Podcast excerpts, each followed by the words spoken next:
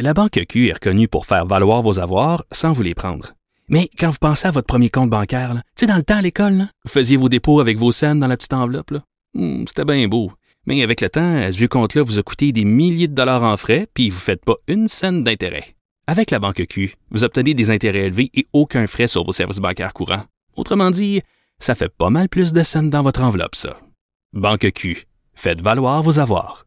Visitez banqueq.ca pour en savoir plus. Pendant que votre attention est centrée sur vos urgences du matin, vos réunions d'affaires du midi, votre retour à la maison ou votre emploi du soir, celle de Desjardins Entreprises est centrée sur plus de 400 000 entreprises à toute heure du jour.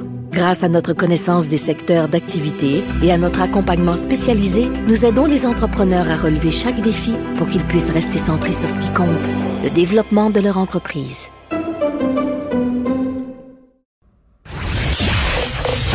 Vous écoutez Geneviève Peterson.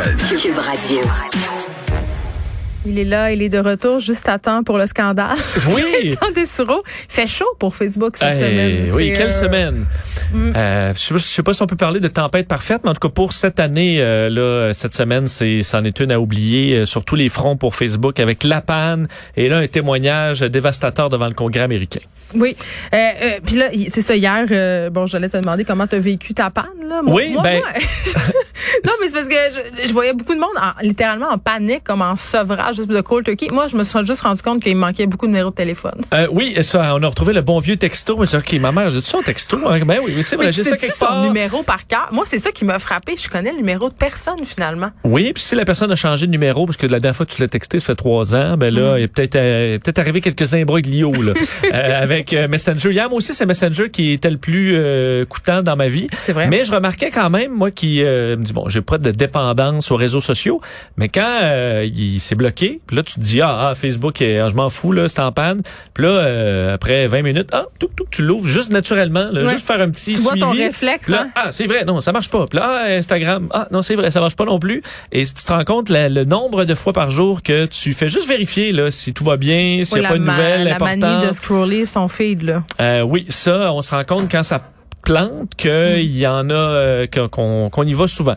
Euh, mais c'est le moment justement de faire une réflexion là-dessus sur notre euh, consommation euh, Geneviève. Ceux qui n'ont pas d'outils qui, et qui surveillent pas un peu leur, leur utilisation, c'est le genre d'événement qui peut vous sonner une cloche à dire ouais là peut-être que je suis trop souvent là-dessus, que ça devient un tic, un réflexe plus qu'un réel besoin de voir c'est quoi la nouvelle connerie là qui attire l'attention Mais, sur mais Facebook. tu as tellement raison parce que moi, je remarque la chose suivante, Vincent, quand j'écoute un film ou que je fais autre chose, et si mon téléphone n'est pas loin de moi pendant que je fais cette chose-là, machinalement, au bout de X minutes, je vais tendre Ouais. mon bras puis je vais regarder Juste qu'est-ce qui se vérifier. passe. Fait que mon attention est jamais à un seul endroit ben ben longtemps. On est tous devenus TDA. T'as tout à fait raison. Hier, je commençais une série là, puis là Ouais. c'est- c'est écoute c'est le début là, et je suis déjà en train être de euh, très captivant. Ben là. oui, ça, ça venait de débloquer. Puis là, ah, ah, juste, ah, c'est vrai, c'est vrai, c'est le début de la. Ce serait important que je l'écoute complètement. Oui. Et ça, c'est un problème parce que c'est pas vrai que c'est euh, que tu vas tomber sur quelque chose qui va changer ta vie. Hey, non, là. moi, Puis je au pire, tu le regarderas dans trois heures. Ah oui. Euh, les chances là, que ton oncle Jacques qui ait publié vraiment de quoi là, de Le qui va qui est life changing,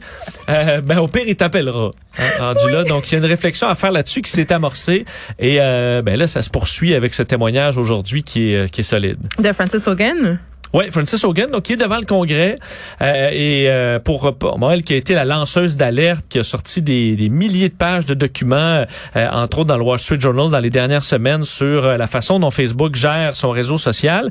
Et c'est un témoignage qui est tellement solide, faut quand même donner ça. Euh, c'est une jeune femme qui est articulée, qui est crédible, qui s'explique clairement, qui s'explique simplement aussi, parce qu'il y a des concepts, là, les, les algorithmes, puis euh, la façon dont on gère euh, les réseaux sociaux, c'est immensément complexe. Même que les gens qui travaillent là-dessus, à un moment donné, euh, l'algorithme, ça devient un genre de monstre là, qui est un peu difficile à, à- à gérer. Euh, mais elle l'explique très simplement. Et ça, je pense que pour le public, ça va aider beaucoup euh, à comprendre l'importance de ce qu'elle dit. Donc, euh, avec des termes techniques qui sont simples. Elle a étudié à Harvard, elle a travaillé chez Google, Yelp, Inge, Pinterest. Elle a tout un CV là. euh, vraiment, elle va être dure à attaquer là-dessus. Ce qu'elle vient donc raconter jusqu'à maintenant, là, c'est c'est un peu pour mettre la table. Facebook sait qu'elle peut nuire aux jeunes, mais n'agit pas. Facebook facilite la vie aux dirigeants totalitaires. Leur algorithme pousse le profit avant la sécurité, avant le bien-être de ses usagers Fait cliquer.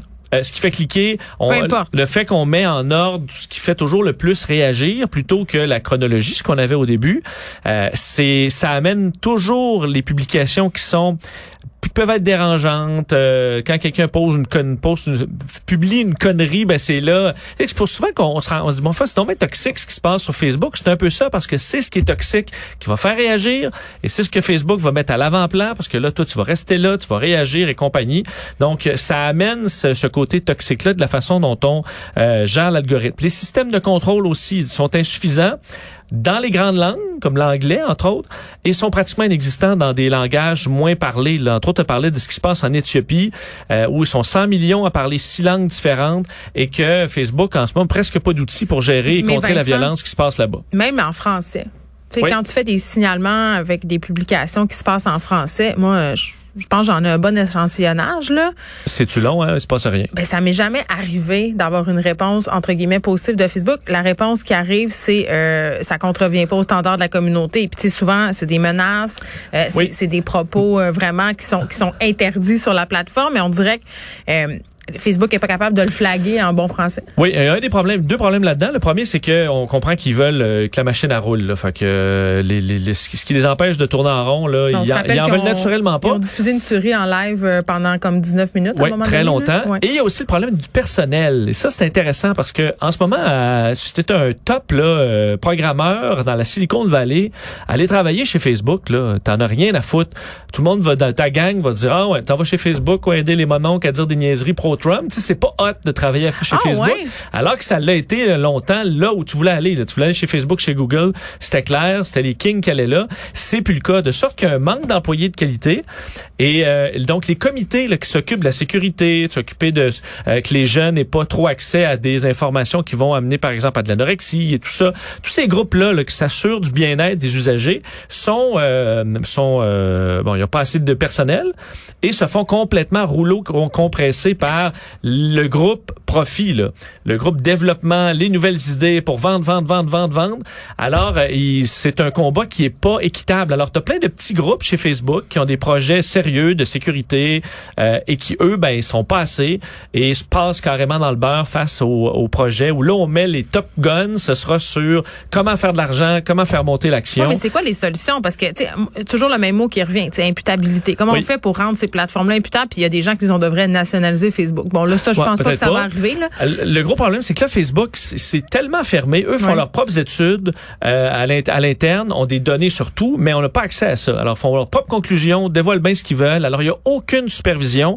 T'as Mark Zuckerberg qui est à la tête de ça. Là, il n'y a Et rien dit encore par rapport à tout non, ce qui se rien là. dit, mais c'est une des grandes compagnies les plus centralisées sur une personne, parce que Zuckerberg, 55 des actions de Facebook, il est pas dérangé par personne. Donc, tu as cette espèce de super puissance de données, d'études. Eux, ils Qui a, savent tout qui a ce qui se passe contrôle sur, la réseau. démocratie, là. On Oui. l'a vu avec Cambridge Analytica, là. Et ils n'ont pas de supervision. Donc là, le point 1, c'est d'amener de la supervision, d'amener euh, que, le- que le Congrès américain, qu'on le fasse chez nous Mais il aussi. faut que ça soit indépendant, cette supervision-là. Il faut qu'il y ait un comité indépendant qui ait accès à tout et qui soit capable de euh, de lever les drapeaux rouges, de faire les changements qu'il faut.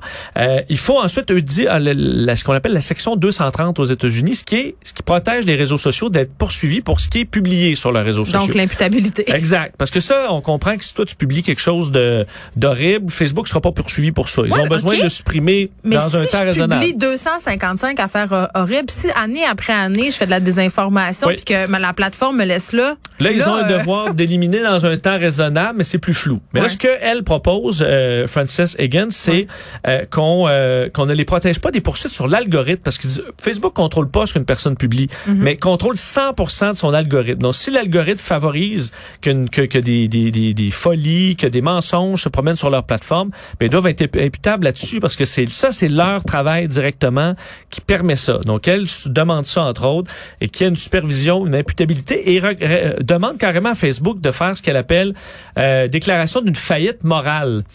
C'est-à-dire comme une faillite financière du garde. On a perdu le contrôle, on est dans marde.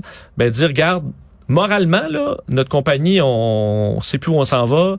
On a besoin d'aide. Alors, donnez-nous certaines protections là, du fait qu'on sera pas poursuivi pour tout, et, mais qu'on puisse faire des changements profonds sous supervision et qu'ensuite on puisse avancer. Donc, je trouvais quand même l'idée intéressante de faillite morale. De regardez, on, Ça Mais marche plus. Si Là. on, On, a écoute perdu un nos temps soit peu, euh, le documentaire qu'il y a eu l'année passée sur euh, sur les grands ga- sur les Gafa, euh, c'est un peu ça qui témoigne. Bon, ok, ça démonisait beaucoup les médias sociaux, mais parmi les gens qui ont témoigné là-dedans, qui, qui parlaient dans le documentaire, ce qui revenait souvent, c'est justement comme tu disais, la bête est rendue incontrôlable, on sait plus quoi faire. Donc c'est là qu'on est rendu là à la dompter cette bête-là, parce qu'à un moment Oui. donné, euh, elle prend le contrôle de la planète. Oui, et dans la- le, con- au congrès aujourd'hui, on parlait beaucoup des jeunes, des enfants qui Ouais. peuvent être ciblés par Facebook, mais ça, moi, moi, je vais au-delà de ça. C'est pas vrai que c'est juste les enfants qui sont C'est accros à Facebook euh, ou à Instagram, c'est tout le monde. Alors, ça faudra agir pour euh, au complet pour Ouais. se voir qu'est-ce qui fait que on a les mêmes effets dans le cerveau que sur une machine à sous, par exemple, et essayer de les éviter. Et ça, on peut l'interdire. On peut dire parfait, ben les petits sons euh, qui t'amènent à vérifier ton téléphone tout le temps, les notifications, on est capable de contrôler ça. Ça, c'est dans le domaine de la loi. Tout Et Facebook ça. le fera. Ben, moi aussi, tout Parce à fait. C'est la première chose à faire. Ça devient une drogue. Puis tu sécrètes de la sérotonine. C'est- C'est vraiment fait comme un jeu vidéo, mais c'est une réflexion intéressante. Puis moi, je suis fort contente qu'on n'ait pas de l'avant avec Instagram pour enfants. Vincent Merci. Dessureau, merci beaucoup.